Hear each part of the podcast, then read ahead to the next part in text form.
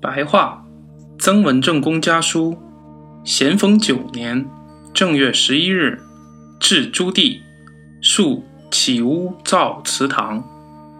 成侯、元辅、季弘三弟左右，御赐等来，听说叔父大人病势加重，不知得到十三日皇上体恤的圣旨之后，情形如何？先又接十九日来信。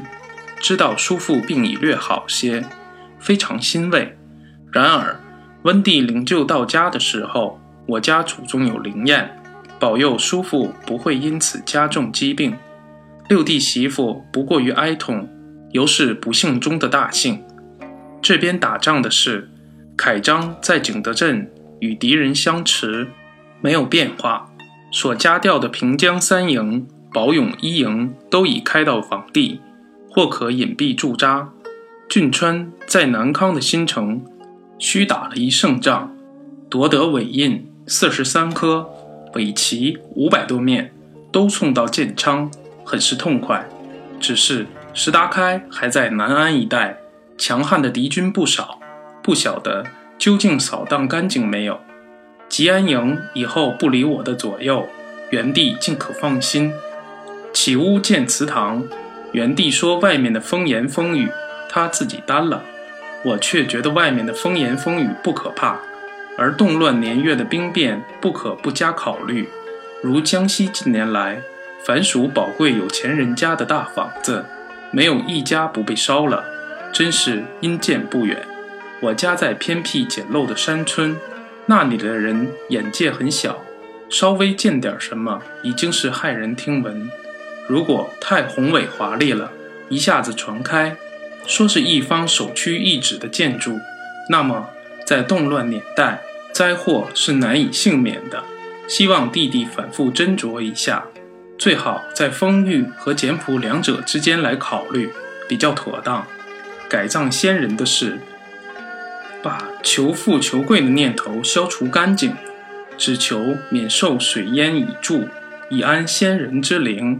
以免凶差，以安后人罢了。如果有一丝一毫求富求贵的念头，那一定被造物的鬼神所忌讳。以我的所见所闻，凡以兴旺发达的家庭，没有一家是因为寻得好地的。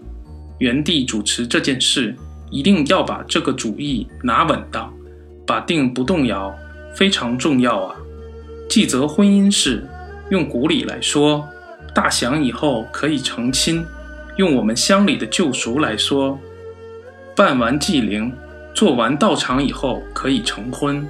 我因近日来敌势还很旺，形势难以预测，总有早办的想法。记则前不久的两封信，请新湖抄奏折，可以行之。我每月送他辛苦费二两，应该抄的奏折有多少？不知道家里有底稿没有？抄一遍以后，可以记目录来查一查。要注明年月，记则的字比七年二月、三月间的远不能及。大约握笔要高，能握到管顶的为上乘，握到管顶下面寸把的次之，握到毫以上寸把的也还可以。如果握到近毫根处，那是难写好字的，也不久便退步，并且。绝对写不好字，我自己试验过，也找朋友试验过，都是这样。记则以后要握管略为高些，就是低也要离毫根寸把许。又要用油纸磨铁，比临帖强十倍。原地的字不可荒废。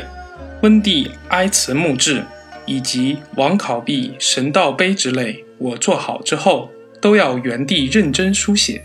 宾兴堂记。第一段不满意，等近日改好，也要原地书写。